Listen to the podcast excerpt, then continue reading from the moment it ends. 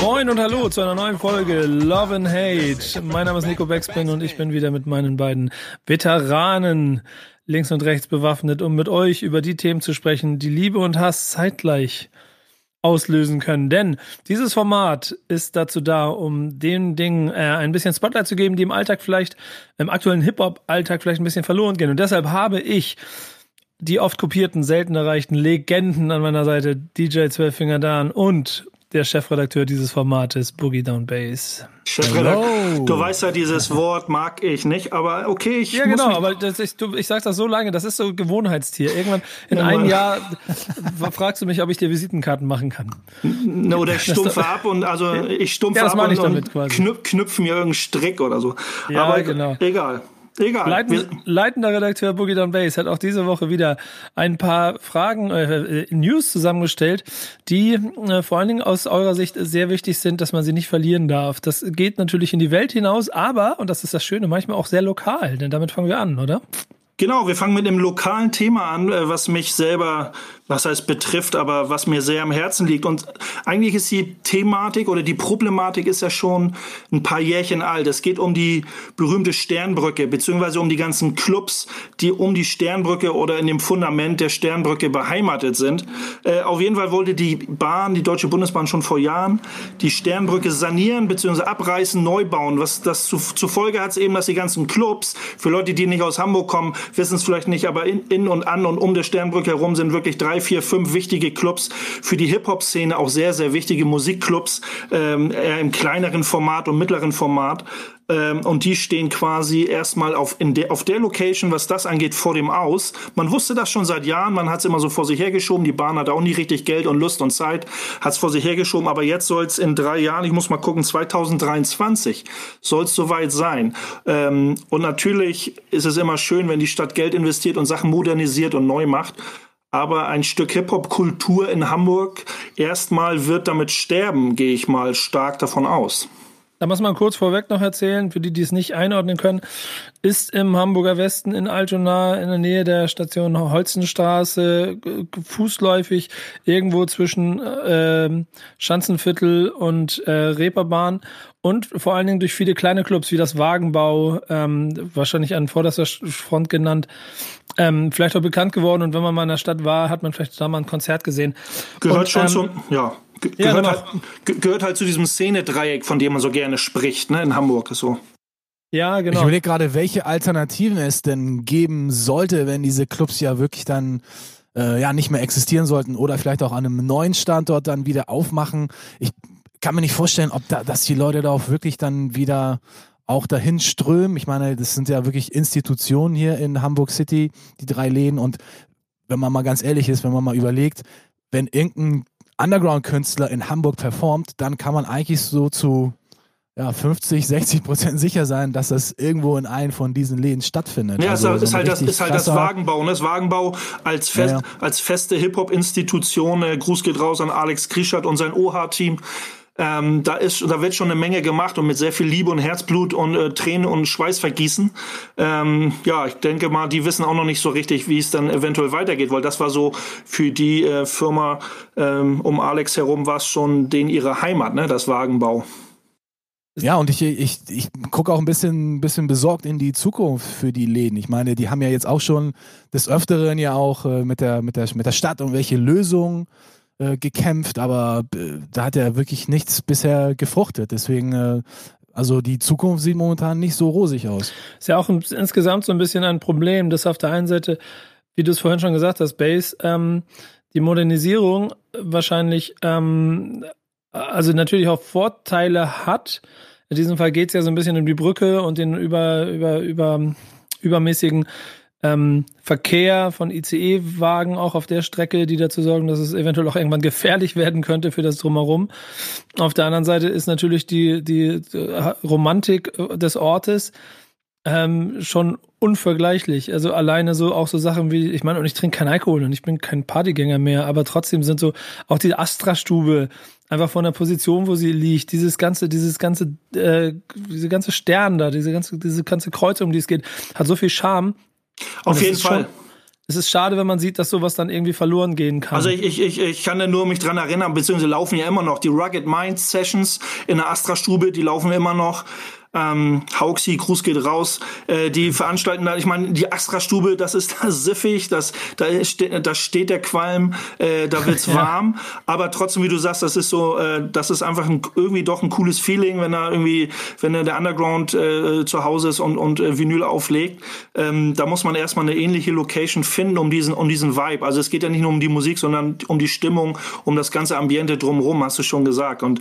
das ist halt immer schwierig, dann wieder eine neue Heimat zu finden und, und die die Leute, die, die sowieso spärlich gesät sind, auf so eine Veranstaltung zu gehen, die dann wieder auch für neue Locations zu motivieren und zu begeistern. Ne? Das ist immer. Ist auch echt ein Problem. Also ihr kennt das Molotow kennt ihr ja sowieso, aber wenn, wenn ihr mal früher auf der Reeperbahn rumgelaufen seid, gab es das Molotow. Das war noch in diesen ähm, Reeperbahnhäusern, die dann auch zu dieser Esso-Tankstelle gehört haben. Auch ein sehr legendärer Club. Ich habe da ein überragendes Curtis Blow Konzert mal gesehen vor 100 Leuten mit seinem Sohn noch mit auf der Bühne und du hattest drei Meter Abstand. Es war auch klitschnass da drin. Hat also richtig viel Spaß gemacht. Und sowas ist weg. Dann ist der Laden ja ans Ende der Reeperbahn gezogen in, ein, in eine andere Location und das ist dann nicht mehr das gleiche. In der ehemaligen China Lounge oder so, aber ja. das wäre das. Ähm, ja, ja aber guck mal, ich bin, ich dann, bin, ich bin gespannt, ob die. Ach so, Entschuldigung, Nico, ja. Nee, nee, alles gut. Ich wollte nur sagen, dass, das, da fehlt dann irgendwie so ein Gefühl für den Raum. Wenn, also du kannst das Wagenbau umziehen lassen, trotzdem wird es nicht mehr das Wagenbau sein, weil das Wagenbau ist einfach ein Laden, der halt rund ist, eng, dunkel, dreckig und wo alle zehn Minuten eine S-Bahn drüber rattert und wenn Auf du an der Stelle siehst, hörst du mehr S-Bahn als, als Konzert und der Sound ist mies und trotzdem will man da ja immer hin. Ist auch, das, ne? also, auch von der Location her. Nico, ne? wenn du das mal, wenn du das mal äh, nochmal auf das äh, Molotow zurückbringst, dieses Thema, die sind ja eigentlich nicht weit weggezogen, aber trotzdem war das ein ganz anderes Gefühl. Die sind ja so quasi fast vis-à-vis -vis irgendwo auf die Reeperbahn hingezogen und trotzdem war es nicht das gleiche Feeling. Und wenn man jetzt mal überlegt, wie soll das bei den, bei den drei Clubs jetzt sein? Also wenn die von der Sternbrücke da weggerissen werden, das wird, glaube ich, niemals funktionieren. Da wirst du nie einen geeigneten Standort das ist ja, finden. Das ist ja, also die befruchten sich ja auch gegenseitig. Geht ja nicht nur um Wagenbau, dann, ne, wir haben die Astra-Stube, eventuell das Fundbüro, was da, das vielleicht noch verschont bleibt, aber auch irgendwie zu diesem, zu diesem Club, äh, äh, Kollektiv gehört. Dann haben wir das Soul Edge, was es da gibt und äh, Bar 227 oder wie das Ding heißt. Und so, da sind so ein ja. paar, also das ist ja nicht nur so, dass man da hingeht, um äh, ins Wagenbau zu gehen, sondern das ist fast schon auch fürs Cornern, sage ich immer, fürs berühmte Cornern, äh, so eine Geschichte, wo die die Leute also einfach abhängen in, in, in, dieser, in dieser Ecke, so, ne? Aber das, ja. äh, es gibt ja, es gibt auch so ein berühmtes Beispiel, also was ich mir, was mir so äh, aufgefallen ist, das wird glaube ich auch nicht so richtig. Es geht um Ersatzflächen. Ich glaube nicht, dass die Bahn für ein, einen neuen Brückenbau konzipiert, der vielleicht auch wieder Clubs beheimaten kann. Da gehe ich mal schwer von aus, dass es nicht der Fall sein wird. Ähm, wo man ja ähm, bisschen Glück hatte, obwohl vom Regen in die Traufe, ich weiß es nicht, ist ja beim Mojo Club, äh, wo die alte Bowlinghalle und Parkhaus abgerissen wurde und jetzt die, die tanzenden Türme, die berühmten tanzenden Türme auf der Reeperbahn gebaut wurden. Ähm, da findet auch nicht, ist das, das Feeling ist auch weg. Ist ein cooler Club, ist irgendwie, hat irgendwie Flavor, aber ist eben auch nicht das alte Mojo, ne?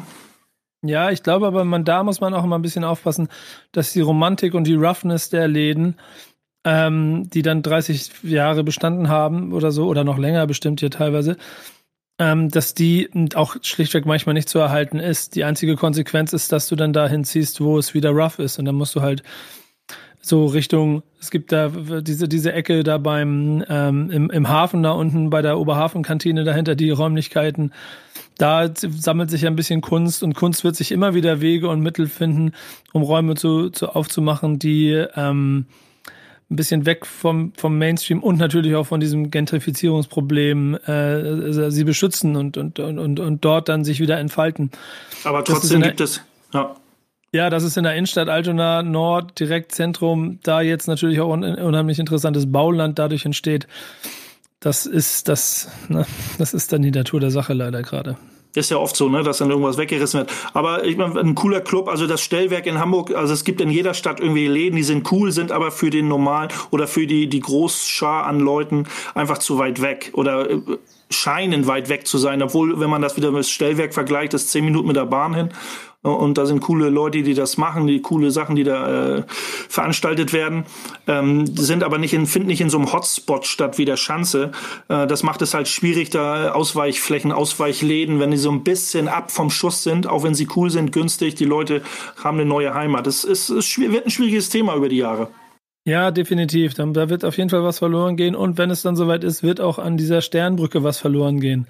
Aber ähm, wir hoffen, wir drücken die Daumen, ne? Also, dass, äh, dass die Leute alle, oder dass wir, gerade die Heads, die Hip-Hop-Fans, die Rap-Fans, da war ja nicht, äh, und alle anderen Musikbegeisterten, die, die den Weg dahin gefunden haben, dass, dass es was Cooles äh, weiterhin geben wird, ne?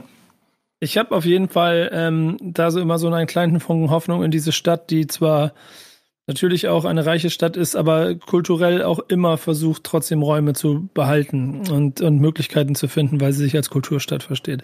Mal sehen, ob es hier funktioniert. Das wird ein Prüfstein.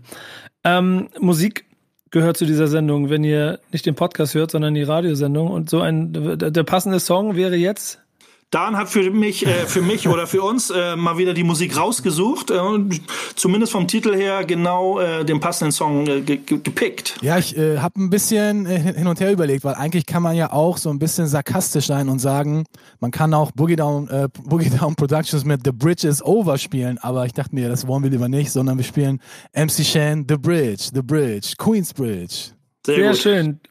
Da hören wir jetzt rein. Love and Hate, die Sendung eures Vertrauens. Gleich geht's weiter. Love and Hate ist die Sendung, die dafür sorgt, dass Hip-Hop im Ganzen dargestellt wird. Dafür sorgt unser leitender Redakteur Boogie Down Bass, der mit dabei ist. Und äh, musikalisch und vor allen Dingen auch verbal wird er dann ständig unterstützt von Zwölf Finger Dan, der ebenso yeah. dafür sorgt, äh, Bass, Bass, hier kommt wieder hoch vom Schreibtisch da, ähm, der ebenso dafür sorgt, dass hier an der richtigen Stelle gekämpft wird. Denn ähm, mein Name ist übrigens Nico Beckspin und wir haben ähm, mit Hip-Hop-Kultur ja etwas hier vor uns, was in der heutigen Zeit vielleicht manchmal so ein bisschen verloren geht, weil neun von zehn Menschen eigentlich nur noch mit Rap in Kontakt kommen und das als äh, für sich vielleicht sogar mittlerweile nur noch gut konsumierbare Popmusik wahrnehmen. Dass aber mehr dahinter steckt und dass es da vielleicht auch noch Kollegen aus anderen klassischen Elementen gibt, die dafür, darüber ein bisschen ungehalten sind, das hat äh, Bass äh, jetzt als nächstes Thema mitgebracht. Auf jeden Fall, das ist auf jeden Fall ein Thema, was mich, was mich auch echt, äh, ich sag mal, berührt hat oder echt äh, gecatcht hat. Crazy Legs hat ähm, ein Interview gegeben für Hip Hop DX Mitte April, was echt interessant ist, weil Crazy Legs ähm, genau, die, ähm, bitte kurz ein bisschen einordnen für die, die ein bisschen jünger Crazy, Crazy, Crazy Legs ist ein B-Boy, ein Tänzer, ähm, Breakdancer der äh, schon seit den 70ern tanzt und ist äh, Mitglied, einer der, auch der ersten Mitglieder der Rocksteady Crew. Ich denke, Rocksteady Crew als, als äh, Breakdance, als B-Boy-Formation ist äh, sollte jedem Hip-Hopper so halbwegs geläufig sein. Auf jeden Fall ist er schon ewig lange dabei, ist ein alter Dude, der immer noch äh, die Hip-Hop-Kultur liebt, das äh, Tanzen liebt, alle, Ele alle Elemente, alle Facetten des Hip-Hops liebt. Und er hat, er hat, wie gesagt, er hat ein Interview gegeben, wo er sich so ein bisschen stark macht für, für die B-Boy-Kultur, für das Tanzen und so ein bisschen, hat so ein bisschen zurechtgerückt, weil er natürlich als Historiker, als lebende Legende schon, als lebende Historie, äh, so ein bisschen das, das B-Boying gerade rückt und den Stellenwert, das Stand Standing der Puerto Ricaner in, in diesem ganzen ähm, in diesem ganzen Geschehen auch versucht so ein bisschen gerade zu rücken. Er ist selber Puerto Ricaner. Ähm, das ist sehr interessant ähm, für alle Leute, die sich so ein bisschen mit Oldschool und den alten, äh, den, den ersten äh, Jahren der Hip-Hop-Kultur auseinandersetzen will. Und es gab ein langes, ausführliches Interview, in dem er dann ja, schon mal, also die, die, für mich als Kennessense ist schon übergeblieben, so ist eine kleine Abrechnung. Ist eine kleine Rap, Abrechnung. Dem, dem genau. Rap mal auf den Kopf gehauen, ne? Genau, dem, dem, dem, Rap so ein bisschen die Leviten gelesen, habe ich so ein bisschen das Gefühl. Äh, hat, hat er da so DJing übrigens auch. Also nicht nur, nicht nur Rap kriegt sein Fett weg, sondern auch die DJs. Wenn man ähm, wenn man so mitten in das Interview reinspringt, so mittendrin, dann äußert er sowas wie, wenn, wenn, wenn, wenn der Reiz verloren geht am Rap und der Reiz verloren geht an das DJ-Ding, also an diese groß fokussierten äh, beiden Elemente des Hip-Hop, was bleibt am Ende übrig?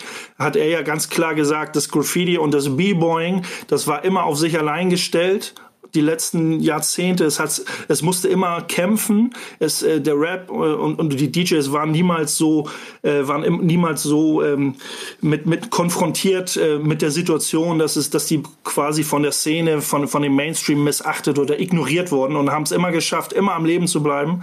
Haben sie immer einen eigenen Weg gefunden, obwohl sie immer Teil der Kultur waren. Immer gesagt, Graffiti gesagt haben, B-Boy gesagt, wir sind immer Teil der Kultur, aber uns hilft niemand. Wir helfen uns selber. Wir kriegen, uns, kriegen immer unseren Schlinge immer, immer unseren Hals aus der Schlinge und machen immer weiter, immer weiter, um die Kultur immer weiter zu fördern. Und das beklagt das so ein bisschen bei den Rappern, die so nur ihr eigenes Ding durchziehen und so, sich so ein bisschen wenig um die Kultur kümmern oder nicht so, wie es die B-Boys äh, und, und, äh, machen in, in den Augen von Crazy Legs. Also ich finde, Crazy Legs hat in dem Interview eigentlich so mehr oder weniger das zusammengefasst, was wir hier bei Love and Hate ausstimmen, des Öfteren über äh, Graffiti und über B-Boys ähm, sozusagen immer wieder den, äh, deren Fahne hochgehalten haben und der hat das halt jetzt auch nochmal voll auf den Punkt gebracht und auch ganz einfach ausgedrückt. Er sagt ja auch, dass B-Boying sich oder das Breakdance, ist, man sagt ja selber mal Breakdance, also das Breakdance, das, das, das, das, die, die Begrifflichkeit Breakdance kommt ja nicht von den B-Boys, das kommt von den Out, Outsiders, wie er es sagt, von den Außen Außenstehenden, so die, die irgendwie ein Wort finden mussten, weil sie vielleicht das, die andere Begrifflichkeit des B-Boying, wie man es ja eigentlich nennt, nicht, vielleicht nicht so flüssig darüber kam. Das finde ich ganz cool und, und, und rechnet halt also ein bisschen ab. Also, er sagte, ja, das B-Boying wurde immer so ein bisschen belächelt und äh, das ist auch in den Clubs dann irgendwann so früher klar zu der, zu der äh, B-Boy-Welle, Breakdance-Welle, da wollten alle B-Boys sehen und haben, aber irgendwann hat man sie auch nicht mehr in die Clubs gelassen und waren auch nicht effektiv genug, was wirtschaftlich, marktwirtschaftliche Sachen Sachen anging und so, da hat man die einfach links fallen lassen. Und da hat er sich so ein bisschen äh, Luft verschafft, was ich ganz cool finde. Ähm, und er hat also so ein paar, so ein paar Sachen aufgeräumt. Was ich auch richtig cool fand, ist, er hat ja in dem Interview ja auch so ein bisschen seine eigene History damals ja auch noch so ein bisschen ja so Revue passieren lassen und hat dann auch ähm, halt erzählt, dass er dann halt auch versucht hat, diese Kultur dann wieder den Leuten zugänglicher zu machen. Natürlich dann in Rap, also als Rap dann immer größer wurde und äh, das B-Boy immer so ein bisschen hinten anstehen musste, hat er dann auch wirklich dafür gekämpft und vor allen Dingen auch bei den jüngeren Leuten, die da wieder so ein bisschen, äh, denen das ein bisschen wieder schmackhaft zu machen. Und das hat mich auch so ein bisschen an meine meine eigene Zeit damals erinnert und Bass du ja auch, du bist ja auch in einem in einem Haus der Jugend Jugend hast du ja auch deine, deine Workshops äh, gegeben. Da haben wir uns ja auch äh, kennengelernt, irgendwann 95 oder so war das. Und äh, das ist so krass, wie das so, wie man, wie viele Parallelen ich da für mich persönlich rausgezogen habe, immer dieses Kulturding oben zu halten, das auch den Jüngeren beizubringen. Und äh, das fand ich immer, immer ziemlich gut und auch ist nach wie vor sehr, sehr wichtig, auch wenn es natürlich äh, Social Medias und äh, äh, Video-Tutorials gibt, finde ich, kann nichts, aber auch gar nichts einfach dem, den echten Teacher ersetzen. Er wurde, er wird ja auch gefragt, das finde ich ganz gut, was, was das mit dem Battle auch zu tun hat äh, äh, zwischen B-Boys oder auch zwischen Graffiti-Writern und sowas. Äh, natürlich gibt's irgendwo so, so ein Beef. Bei Graffiti-Writers ist das, wenn man sich gegenseitig crossed und übereinander geht, dann ist, ist das schon mal irgendwie so ein bisschen, ist da, ist das schon so ein bisschen Streit vorprogrammiert. Aber er beschreibt das auch beim, beim, beim Tanzen so, ne? Also auch beim Rap irgendwie, da, da redet man immer vom Beef und dann ist das irgendwie auch auf irgendeine Art und Weise ähm, ernst gemeint, beziehungsweise ist das, dient das auch nur da, sich so ein bisschen zu profilieren oder irgendwelche, irgendwelche Werbemechanismen in Gang zu setzen beim, beim B-Boying, äh, der, der, der Battle, der Grundkerngedanke des Battling kommt ja eigentlich so aus dem B-Boying, der Tanz, der direkte der Fight gegeneinander und, und er sagt Crazy Legs auch, der war niemals echt. Ne? Also es ist, man hat immer das Gefühl für mich, das hatten wir glaube ich schon mal irgendwo besprochen, für mich, wenn der Beef und der Fight, den man sieht, ist der, der, der kommt beim, beim, beim B-Boying, kommt er wirklich am extremsten rüber. So unmittelbar. Und am Ende weiß man aber, es ist, es ist nicht, es ist nicht real. Also es ist, es ist immer freundschaftlich so. Und das, das macht es äh, so wertvoll, so macht es, macht es das Breakdance so wertvoll für die Kultur. Ja. Ich glaube, das Thema hatten wir schon mal, dass das Battlen im äh, B-Boying schon eher das freundschaftlichste, Verhältnis, whatever, ihr wisst ja, was ich meine. Also, ähm, ich glaube, im Rap kann es schon eher mal sehr giftig werden. Beim DJing, pff, mal so, mal so, aber ich glaube, Nico hatte damals eine ganz andere Meinung zu dem, in Anführungsstrichen, freundschaftlichen Battles in, in der B-Boy-Szene. Ich glaube, da hattest du auch mal eine Story erzählt, Nico, wo du gesagt hast, du hast nicht immer so Friede, Freude, Eierkuchen. Also die geben sich auch nicht immer danach die Hand. Ja, aber das, also schon mehr als das, also ich weiß nicht mehr genau, was ich damals erzählt habe. Und bei mir gilt auch bei, bei so vielen Aufnahmen, wie ich mache, was interessiert mich mein Geschwätz von gestern. aber ähm, es, es gibt ja in allem immer irgendwo auch mal ein bisschen Krach, ne? Und ich habe auf, auf Battle of the Years auch schon mal erlebt, wie sich die Crews danach nicht die Hand gegeben haben, sondern genau. ganz ja, gerne genau. auf die Fresse hauen wollten. Ähm, aber das verschwindet dann ja trotzdem. Und ich muss schon auch äh, voll eingestehen, dass ähm, Breakdance selber wahrscheinlich das kulturförderndste Element wäre der DJ ist sehr individuell, der Rapper äh, und, und die ganze äh, Industrie dahinter ist sehr kommerziell geworden. Das ist es in allen anderen Bereichen auch. Ne? Da darf man uns bitte nicht immer verromantisieren. An, andersrum, ist, andersrum ist beim Graffiti hängt dann noch zu sehr das Illegale da drin, um, um, ja, das, um, um es zu fördern. Ja, aber auch da, das wisst ihr auch, ist in den letzten Jahren halt auch, äh, ich meine, es entstehen, was ich sehr cool finde, überall neue Bücher äh, von Graffiti-Artists, aber die, die verdienen auch richtig Asche damit, dass sie diese Bücher auf den Markt hauen, bis der Weg äh, von Graffiti in die, in, die, in die Galerien. Was, das ist mir persönlich sehr wichtig, einmal zu betonen, ich sehr, sehr geil finde, dass es das gibt. Und ich, ich, ich finde es ultra wichtig, dass ähm, die Elemente von Hip-Hop so die Welt weiter erobern, weil das für mich auch immer ein Teil von Hip-Hop ist. Und ich glaube, da ist auch ein bisschen das Problem von Breakdance in sich, weil du ähm, Rap recht einfach in die Welt hineinbringen kannst. Da kannst du auch, die, da brauchst auch niemanden. Scheißegal, du bist ein guter Rapper oder du hast ein gutes Produkt am Ende und vielleicht bist du dann auch, äh, du, also da sind wir bei, da kommen wir vielleicht nachher noch. So jemand wie, wie Cool Savage ist durch und Hip-Hop durch und durch und trotzdem kann der im Radio gespielt werden und damit viel Geld verdienen und nichts vielleicht mit den anderen Elementen mehr so viel zu tun haben in seinem Alltag. Aber ja, trotzdem wahrscheinlich, lass mich kurz zu Ende bringen, aber trotzdem Respekt dafür zu haben. Und Breakdance ist auf der anderen Seite, was das angeht, immer ein kleines bisschen limitiert, denn ähm, äh, guck mal, wenn du dir Flying Steps anguckst, ich habe ich hab gerade für Back to Tape, die, diese große Hip-Hop-Doku durch Europa, die ich gemacht habe, habe ich auch, war ich auch da. Und ich habe wieder gemerkt, dass, dass ähm, es so zwei Elemente gibt. Ich war bei Flowers, äh, Sune Petersen in Dänemark der voll Kultur und da merkst du richtig, das ist noch so, da kommen die Jungs auch, dann schlafen sie auf dem Sofa und wir sind alles eine Community, wir hängen zusammen und das ist genau das, was wahrscheinlich auch Crazy Legs liebt und was er kritisiert, was es woanders nicht gibt. Und auf der anderen Seite gibt's die Flying Steps, die das im Kern genauso haben, aber damit trotzdem als eine der ganz, ganz wenigen es geschafft haben, auch in die gesellschaftliche kulturelle Kult und die Hochkultur irgendwie zu kommen, in den Theatern stattzufinden. Die wiederum aber ihre äh, Flying Steps Academy so aufbauen, dass sie da, und das fand ich so geil, egal ob nun 10 oder 30, alle standen sie ja nebeneinander. Alle haben sie die Grundschritte von Breakdance beigebracht bekommen und der Trainer hat ein bisschen was über Kultur und, und die Knowledge dahinter erzählt. Das ist cool, das ist cool, wenn das, wenn das so stattfindet, wenn man, wenn man dann die, die Chance bekommen hat, also wenn man das Verhältnis ja. sieht, wenn man das Verhältnis sieht, äh, die, die Rap-Szene, wer es da geschafft hat oder wer da groß large ist und dann im Verhältnis Flying Steps ist so ein, äh, also das prozentuale Verhältnis stimmt halt nicht, aber es ist cool zu sehen, dass es dann äh, weltweit und in, in Deutschland dann und Flying Steps das so machen und dann das auch äh, da so viel Liebe zur Kultur haben, um das, wie du schon sagst, das immer so ein bisschen äh, häppchenweise auch immer wieder zu vermitteln, äh, um die Leute da, äh, da ein bisschen zu teachen. Wunderbar. Ich finde das super. Wie gesagt, also wir, wir, wir können es gar nicht wiedergeben. Wir können hier stundenlang über so einen fünfseitigen äh, ähm, Crazy Legs Artikel. Ich, ich möchte nur alle Leute mal ich ans Herz legen. Lest euch das Ding durch und, und ihr werdet merken, äh, was da für eine Intention hintersteckt. Er, will, er hat ja auch, er hat ja auch mittendrin gesagt, es geht nicht darum, den Rap zu bashen, aber wir hatten es schon zwei, dreimal gesagt, dass, also ne, so ein bisschen mal gerade rücken, bisschen die Leviten lesen und sagen, dass es nicht immer nur Rap ist, worum es geht. Das ist schon ganz gut. Ja, und wisst ihr, was da, also da werde ich, da werde ich wieder, komme ich trotzdem wieder ein bisschen zu meiner Natur, die mir am Ende gezeigt hat also der Raum, in dem wir uns befinden und, und, und eure Lehre davon, ähm, die, die besteht ja wirklich noch klassisch aus den vier Elementen und das, ist, das sind die Säulen der Hip-Hop-Kultur, wenn wir uns hier darüber unterhalten. Und das kann ich ja auch immer voll nachvollziehen und ich komme aus der gleichen Zeit und ich, ich sehe das genauso. Ich habe aber gemerkt, dass es weniger um diese Säulen geht, sonst, sondern wie in der ganzen Welt sonst auch immer viel mehr um die Personen, die dahinter stehen. Und wenn die in der Lage sind, ihr, ihr Gefühl von was für sie Hip-Hop ist. Also dieses Kulturelle, dieses auch etwas mitgeben, dieses Offensein, dieses sich gemeinschaftlich fühlen. Das gibt es überall. Und das, das wirst du überall, finden. Da, und du wirst genau, Rapper du, du finden, die damit dazugehören, Breakdancer, Graffiti-Artists. Dass es dazwischen dann auch Rapstars gibt, die riesengroß sind, die dann nichts mehr damit zu tun haben wollen. Okay, okay, go for it. Die, die sind da. Ja, genau, aber diese Kultur, diesen, diesen Kern, ich glaube, das ist auch der Grund, warum der Scheiß auch nie tot zu kriegen ist. Da hat Pete Philly, auch Rapper aus Dänemark, sehr, äh, nee, aus Holland, Amsterdam, einen sehr, sehr geilen Satz gesagt, den ich, den ich hier mal mit in den Raum gebe.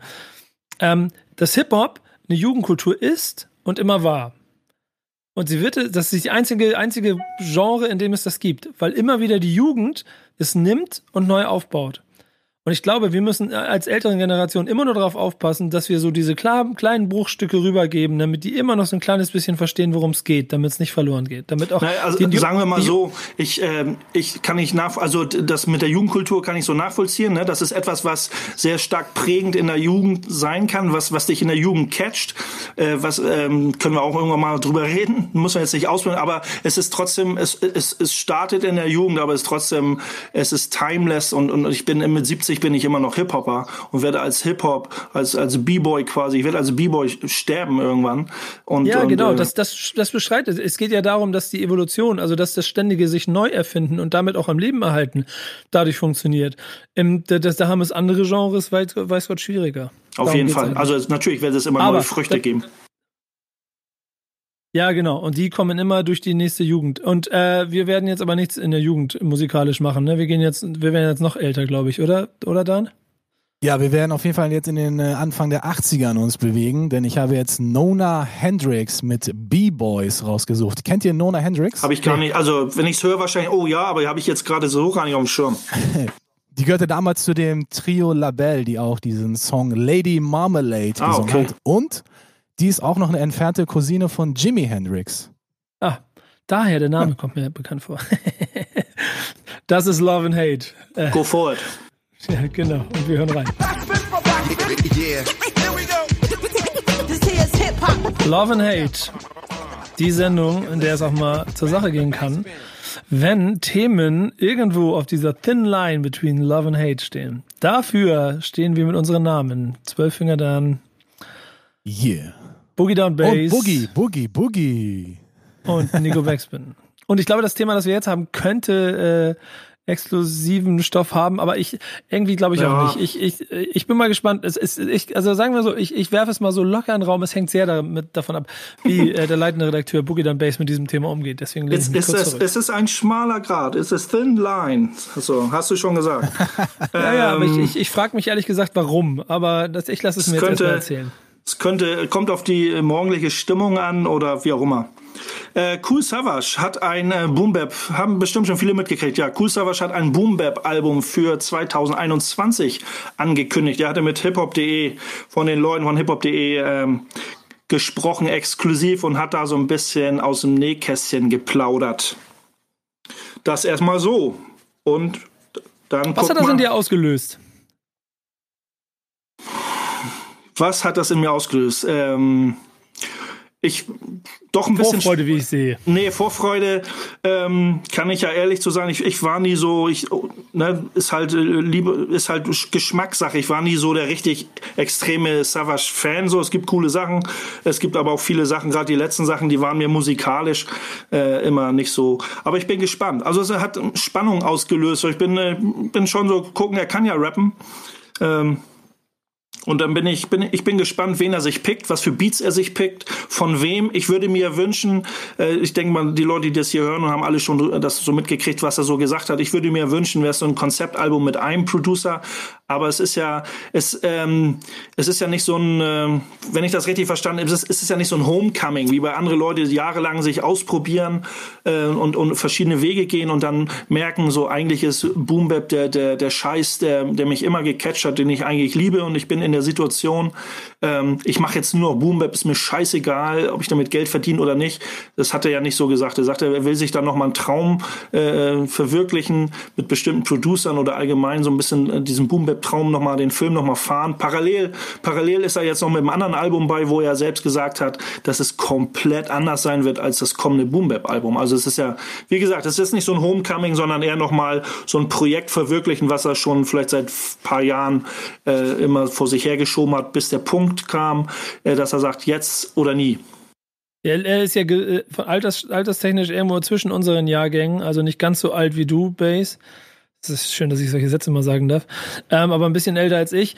Und ähm, hat ja auch in dem gleichen äh, ähm, Atemzug ja auch schon erzählt, dass er mit dem Schweizer Produzenten Sheesh Rocket mit, mit Cap Kendricks aus München zusammenarbeiten möchte und dann aber auch so Namen gedroppt hat wie Diamond D, Evidence, Lord Finesse, mit denen er in Kontakt steht äh, die er versucht irgendwie dafür zu gewinnen, dass sie mit ihm da zusammenarbeiten, was ja schon eigentlich euer Herz ein bisschen höher schlagen lassen müsste, oder?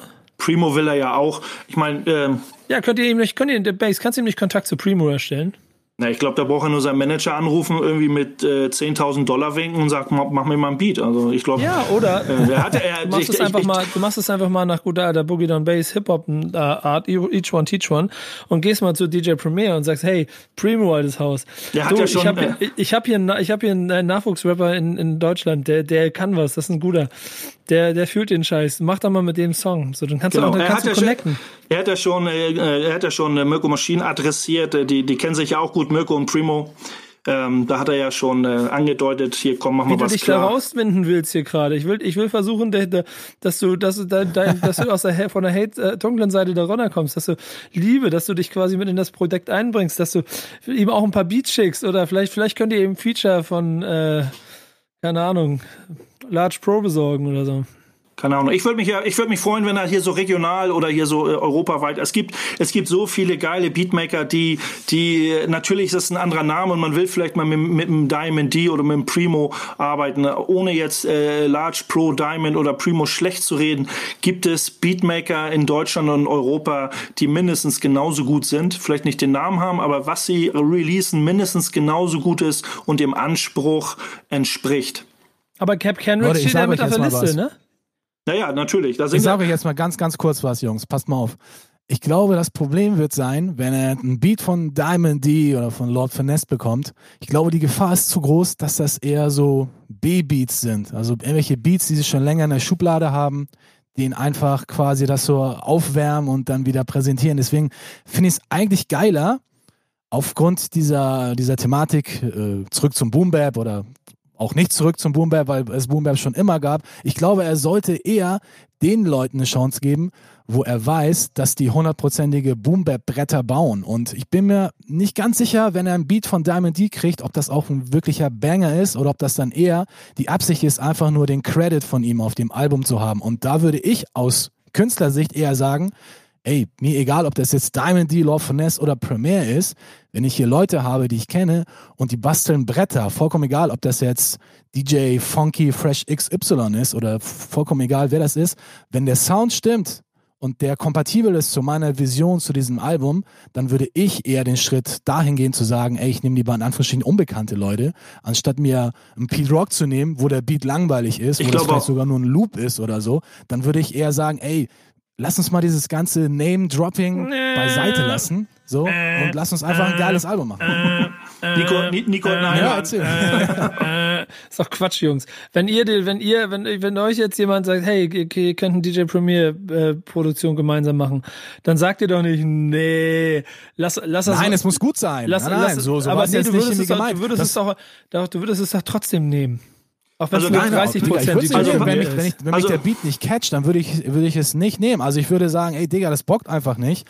Tut mir leid, ist zwar Primo, aber nur weil Primo draufsteht, muss auch nicht immer Primo drinstehen. Das, aber das, natürlich klar, wir lieben nach wie vor Premiere und Diamond D und alle, das sind unsere, unsere Heroes, aber wir müssen halt nicht. auch uns ehrlich eingestehen, dass die Jungs halt auch nicht immer nur Bomben rausgebracht haben. Deswegen ist die Gefahr für mich im Jahr 2020 einfach zu groß, dass die Jungs halt auch eher langweiligere Beats im Angebot haben und dann Leute und Künstler so ein bisschen geblendet werden, sagen, ah, aber das ist doch, das ist doch ein Beat von Dr. Dre und dann klingt der aber so nicht so geil. So, das ist, ist ja auch, das ist also, ein Problem. Ja. Ist ja auch anders, ist andersrum ja, äh, ist das genau das gleiche. Das heißt, wenn man sagt so, oh geil, ich könnte den und den als Feature-Rapper haben, wenn der aber nicht delivert, in meinen Augen, ne, äh, ja. äh, auch äh, ist ist mir auch schon beim Savage untergekommen, wenn ich das Feature für Ray Garvey sehe, wenn ich sage so, was hast du da getrieben? Äh, aber das ist eine andere, Geld ist eine, ist eine, andere Baustelle. Ja, also Geld verdienen, aber der Rap ist scheiße. Ähm, dann, äh, aber das ist eine andere Baustelle. Aber der Kontostand ist hoch. Ja, ist ja, ist ja gut, aber dann, dann ist das eben ich so. Ich glaube nicht, dass äh, Savage das nötig hat. Ich meine, der hat ja seine eigene Legacy und wer ja auch in dem Interview sagt, äh, sind die Leute ja auch einfach bereit, eher den Fokus auf die Musik zu legen. Und klar hilft es ihm vielleicht auch nach, in der Außenwirkung, in der Außendarstellung, ey, da habe ich Lord Finesse drauf, da habe ich Diamond D drauf. Da gucken natürlich die alten Heads dann schon eher gezielter hin und hören sich das an. Aber ich finde nur, die Gefahr ist zu groß, die Leute dann auch zu enttäuschen. Wenn ich da so Credits drauf sehe und da ist ein Primo-Beat drauf und dann höre ich mir den an und sag, ja, so geil ist das Ganze auch nicht geworden. Deswegen die Gefahr ist, wie gesagt, für mich, ich wiederhole das nochmal, die Gefahr ist einfach zu groß, enttäuscht zu werden, weil ich weiß, wie viele Ami-Producer halt auch ticken so. Die sehen halt in, in Anführungsstrichen jemand Unbekannten für die selber. Die wissen ja nur in ihrem eigenen Umkreis von zehn Kilometern, wer richtig dope ist so. Und alles, was darüber hinausgeht, sagen sie, okay, ist halt für mich ein Businessgeschäft. Da glaube ich nicht, dass sie dann ihre, ihre Bombenbeats rauspacken, sondern die haben irgendwo was in the Stash, vielleicht so 5000 Beats, die sie gemacht haben in ihrer, in ihrer Laufbahn als Produzenten. Und ich glaube eher, dass sie da zuerst die Schublade aufmachen und dann denen sagen, guck mal, das sind meine zehn 10 Beats, frisst oder stirb. Wenn du andere Beats brauchst, ja, dann kosten sie halt dann 50.000 Dollar. Ja, der Vorteil, den das aber ist so ein, ein schwieriger Punkt. Cool Savage, ein Vorteil, den Cool Savage in diesem Zusammenhang haben könnte, ist, dass ähm, er ja nicht an, an Diamond D anruft, ey, Digga, hast du ein Beat für mich, sondern, ey, ich bin Cool Savage. Übrigens, ich bin seit der King of Rap in Deutschland. Ich bin übrigens seit 20 Jahren hier am Start und ich bin der Größte. Ähm, ja, umso hast, mehr. Hast du Bock mit mir zu arbeiten? Und ein Evidence kennt, die kennen sich. So, da, da gibt es ja schon die Basis. Da kannst du davon ausgehen, dass Evidence nicht die, die Schublade D aufmacht, sondern dass man, wenn man zusammenarbeitet, wahrscheinlich auch Bock hat, was Geiles zu machen. Ähm, ich würde mich freuen, wenn es so ist, auf jeden Fall. Also ich würde mir nichts sehnlicher wünschen als ein dopes, cool Savage-Album mit geilen Beats und ich glaube, das würde wahrscheinlich auch das beste, also für mich persönlich beste sein und vor allen Dingen auch das zeitloseste Album. Ich glaube, dieses Album könnt immer noch locker in 40 Jahren noch hören. Und schnell noch eine Frage vorweggestellt, bevor wir hier vielleicht auch das Thema hinzumachen. Ähm, habt ihr äh, oder stellt euch mal vor, da kommt ein richtig dopes Cool Savage Boom Bap Album dabei raus. Was für ein Impact könnte das äh, für vor allen Dingen eure Welt von Deutschrap haben? Versteht ihr, was ich meine?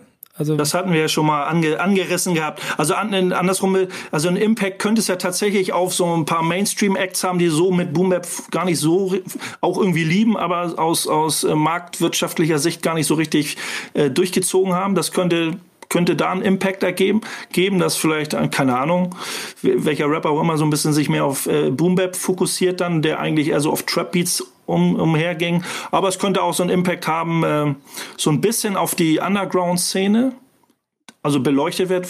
Also durch den Journalisten können da vielleicht ein, vielleicht ein bisschen links und rechts von dem Boom Bap Release von, von äh, Savage so ein bisschen gucken, was passiert da noch. Kann ich nur, kann ich nur hoffen. Ich hoffe nicht, dass der, dass der allgemeine Journalismus dann sagt, oh, der Boom Bap ist zurück mit richtig dopen Zeug, weil das würde ich jetzt schon verneinen, weil der ist einfach da. Es gibt tausend geile Dinger. Äh, jeden Monat werden richtig geile Dinger released.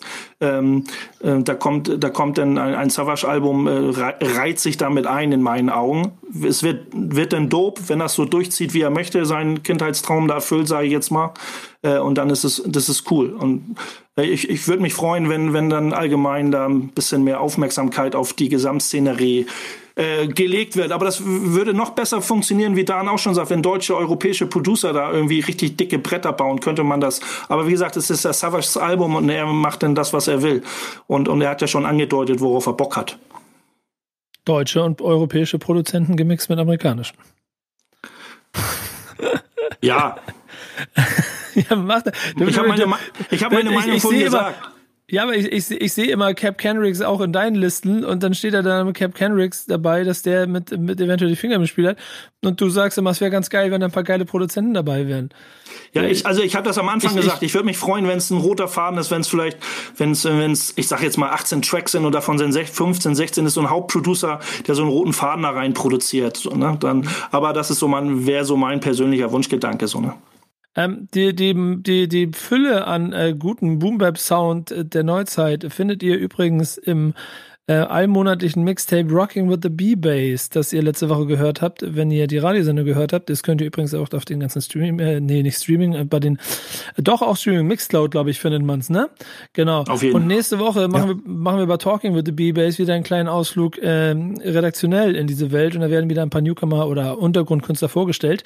Jetzt haben wir noch einen Song, glaube ich, den wir nochmal abspielen, ne? Ich hoffe, wir hören Cool Savage, King of Rap. Nein. Nein. Nee, vielleicht beim nächsten Mal. Ich habe einen sehr offensichtlichen Track rausgesucht. Keras One, Return of the Boom Bap. Das ist der andere King of Rap. Hier bei Love and Hate.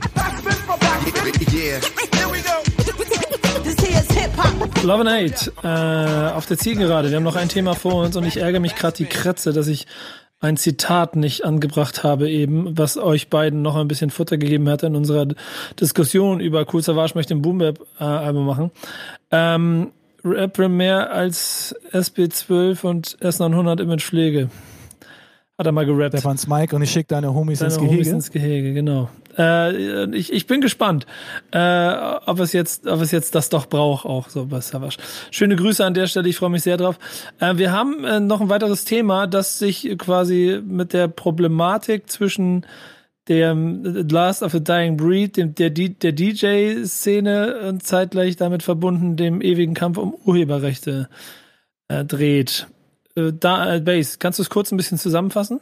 Ganz kurz gesagt ist, dass wir ja immer noch in der Corona-Krisenzeit sind äh, und es extrem viele Leute bei Instagram live gehen, beziehungsweise live gehen wollen. DJs jetzt vor, äh, vornehmlich jetzt auch sehr viele DJs ihre Sets live spielen und natürlich aktuelle Musik spielen und da äh, vermutlich, oder nicht vermutlich, ich gehe davon aus, dass da ein Algorithmus wirkt, äh, der, wenn der Songs Urheber gesch äh, rechtlich geschützte Songs erkennt, dann direkt den Live, den Livestream beendet und auch jeden einzelnen äh, jeden einzelnen Zuschauer auch rausschmeißt, nicht aus, aus, aus diesem Livestream rausschmeißt und direkt auf Instagram äh, Home-Button sozusagen zurückfeuert.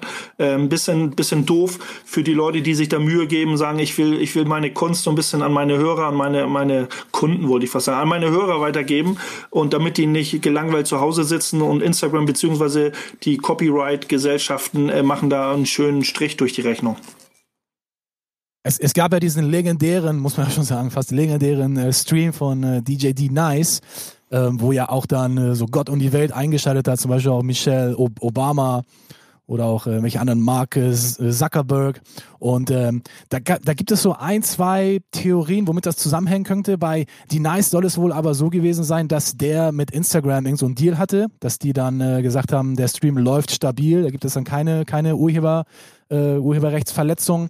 Aber es soll wohl so ein ja, so zwei, zwei Theorien geben. Einmal soll das wohl damit zusammenhängen, dass, äh, dass es mit der, mit der Länge der Songs zu tun haben könnte. Also je länger man die Songs in dem DJ-Set spielt, desto einfacher ist es dann für diesen Algorithmus, diese Songs zu erkennen und dann den Stream zu beenden. Und die zweite Theorie ist, dass man eher unbekanntere Songs nehmen sollte in seinem DJ-Set, wo diese Claims dann nicht so oft vorkommen. Das heißt, dann bei den bekannteren Tracks ist es natürlich dann auch offensichtlicher, ähm, dass das dann geclaimed wird. Und ja, diese beiden Mythen, will ich mal sagen, diese beiden Theorien gibt es gerade, aber bestätigt ist das äh, bisher noch, noch nicht. Ja, warum wir das Thema ja auch so ein bisschen genommen haben, ist ja auch so ein bisschen Hate dabei, zu, also gegenüber den, ich, man kann es nachvollziehen, ne, warum, äh, warum das alles passiert und jeder soll, jeder soll zu seinem Recht kommen. Also wenn, wenn jetzt Musik gespielt wird, die urheberrechtlich geschützt ist, dann soll jeder seine, seine, seine paar Cents für jedes Spielen irgendwie kriegen. Aber gerade jetzt in, in, in dieser Krisen, Corona-Krisenzeit, ähm, darf sich später, auch wenn alles sich vielleicht widerlegt, darf sich das nicht normalisieren und sagen, jetzt spielt jeder irgendwie ähm, gebührenfreie Musik. Ähm, aber äh, ich finde es schade, dass man da nicht irgendwie so einen Kompromiss auch auf schneller Ebene findet, äh, dass äh, DJs da ihre Sets spielen können oder Musiker da äh, was machen können. Ich finde ja, das. Vor allen Dingen gibt es ja auch gar keine Clubs momentan oder keine Bars oder so, wo man sagen kann, man, wir gehen da hin, um da ein bisschen Live-Musik zu erleben. Dann hast du halt dann äh, dein DJ auf, äh, auf Instagram und Co., die dann halt live auflegen. Ist natürlich ein, auch ein cooler Ersatz. Ich meine, wenn du eh zu Hause sitzt, in äh, Quarantäne bist und dir so ein kleines bisschen so ein Club-Feeling ins Wohnzimmer holen willst, dann ist natürlich so ein Livestream schon cool und nichts kann auch ein, kann eine Live-Performance auch irgendwie ersetzen. Natürlich kann man sich irgendwo ein Mixtape von einem DJ reinschmeißen, aber dieses interaktive Agieren und dass du da den DJ auch eine Nachricht schreiben kannst oder was wir als DJs natürlich auch lieben, wenn uns Leute mit Musikwünschen zuschmeißen.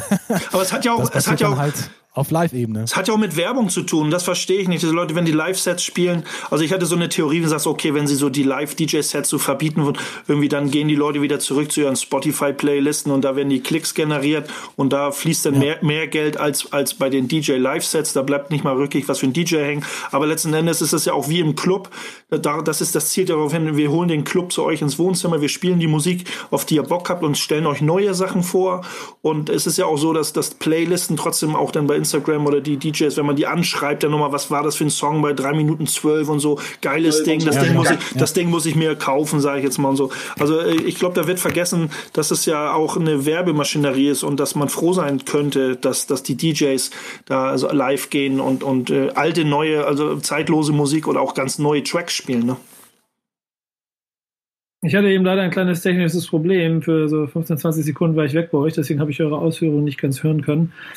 Ähm, aber ich, ich, ich, ich finde, das ist insgesamt sehr schade, dass ich auf der anderen Seite auch schon urheberrechtliche Diskussionen nachvollziehen kann und da kein Schwarz-Weiß sehe, sondern es so ein Graubereich in der Mitte ist, weil ich ja schon auch, wenn ich selber Künstler bin, schon irgendwie wahrscheinlich mein, meine Kunst irgendwie auch schützen möchte, dass sie dann irgendwann auch meine Kunst ist. Aber auf der anderen Seite ich halt einer der größten Fans von DJ-Sets bin und mich immer sehr darüber freue, wenn es diese Dinge gibt und man äh, quasi dadurch auch einen Vibe kriegt und vor allem auch Mucke kennenlernt. Das ist ganz interessant, dass du vorhin gesagt hast, das habe ich noch gehört dann, das, äh, was ja auch logisch ist aufgrund von Algorithmen, nimm unbekannte Musik, funktioniert. Ich glaube, wenn äh, Bass, du könntest problemlos dein äh, Rocking with the B-Bass Live-Set spielen, dass du würdest null Probleme kriegen. Ich werde es machen.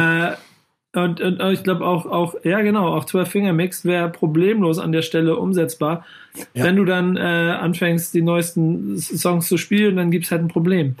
Ähm, das kann auch da wieder eine Chance sein für Mucke, aber dann sind wir auch bei Reichweiten. Ne? Also aber es interessiert die Leute, wenn du sagst, okay, spielt mal ein bisschen Underground-Mucke und versucht diesen Underground zu pushen. So, äh, was, es kommt darauf an, wie sich äh, das verselbstständigt, wie viele Fans, äh, für wie viele Fans machst du das? Und der DJ sagt, oh, da haben sich nur zehn Leute eingeklickt, ich mach das nie wieder oder so. Das, also irgendwie ja. so ein Hin und Her, das ist, ist immer schwierig, das Ganze zu bewerten. So. Und dann, aber trotzdem sollte man da schnellstmöglich eine Lösung finden, auch dauerhaft eine Lösung finden, jetzt auch ähm, ähm, post, post, äh, post Corona sozusagen. Ähm, ja, genau. Wir, wir, also wir haben jetzt hier, wir nehmen jetzt hier gerade auf, es ist, äh, ist ja jetzt, jetzt gerade noch äh, April, Mai Wechsel. Wir selber sind bei Backspin gerade dabei, den Twitch-Kanal aufzubauen und irgendwann werdet ihr da vielleicht auch Dan und Bass sehen, wie sie ihre Mixtapes, äh, ihre Live-Sets da spielen. Das wird ja auch, äh, das wird, achso, Entschuldigung, das wird ja auch gesagt, nee, ne? Twitch, äh, Twitch wird ja dafür auch so ein bisschen äh, gerügt, äh, dass sie das mit den Urhe Urheberrechtsgeschichten da nicht ein bisschen, ein bisschen lockerer sehen und äh, dass, dass die Leute so alle so ein bisschen auf Twitch äh, äh, switchen. Ähm, aber trotzdem sagen, sagen ja auch viele Leute, sie wollen. YouTube meinst du, sieht es, YouTube hat urheberrechtliches schwieriger als Twitch, ne? Nee, Twitch, Twitch sieht es ein bisschen lockerer, angeblich. Genau, so. genau. So, genau. und äh, aber äh, natürlich, die Leute haben Fanbases aufgebaut auf Instagram, sage ich jetzt mal überwiegend. Das ist so die Top-Plattform und da will man ja auch nicht weg. So, ne? Du, die Leute dann wieder, das ist wie mit den Clubs, ne? Da, da, der Club ist weg. Äh, in, in welchen Club kriegen wir jetzt die, die, die Leute wieder? Das ist, das ist ja auch eine andere Problematik. Wer, wer klingt sich bei, denn bei YouTube ein, wer klickt sich bei Twitch ein oder so. Ich will den Scheiß bei Instagram hören oder sehen natürlich. Ja, genau. So, Leute, wir, sind, wir müssen auch gleich schon rausgehen. Unsere Sendezeit ist gleich over. Oh, krass. Ich sagen, wir spielen noch einen Track als Rausschmeißer, oder? Ja, genau, aber dann, das ist ja jetzt auch der gute Job des DJs am Ende, mit, mit dem letzten Song kurz darauf hinweisen, dass wir jetzt alle aus dem Club raus müssen. Genau, Unser kurz Club auf die Uhr geguckt, falls ihr hier das Video gerade seht und euch wundert, wo gehe ich die ganze Zeit hin? Ich gucke mal auf die Uhr hier. Ja, genau. Unser Club ist äh, Love and Hate, unser Videocall, äh, den ihr hier als Video auch bei YouTube sehen könnt. Äh, nächste Folge kommt bestimmt. Danke, Dan, danke, Base, dass ihr dabei gewesen seid. Danke, yes, danke dir auch, Nico. Chefredakteur Base für die tolle redaktionelle Auswahl. Und ihr, wenn ihr Fragen und Wünsche habt, schickt eure Mails an base.backsman.de. Wenn ihr auch Feedback geben wollt oder der Meinung seid, da muss noch ein Thema mit aufgenommen werden. Und ansonsten hören und sehen wir uns nächste Woche wieder. Dann ist nämlich Talking with the B-Base. Dann geht es wieder in den Untergrund. Mit dem Fahrstuhl-Backup. Yeah. Auf jeden Fall. Ich ja, und, der, und, der, allerletzte Song, der darf natürlich auch nicht fehlen. Der kommt von D-Nice und, und heißt Call Me D-Nice. Bis dahin, macht's gut. Love and Hate. Sagt Tschüss. Ciao, ciao. Peace. Yeah. Here we go. This here's hip hop. Word up. Stop, look, and listen. Back, backspin.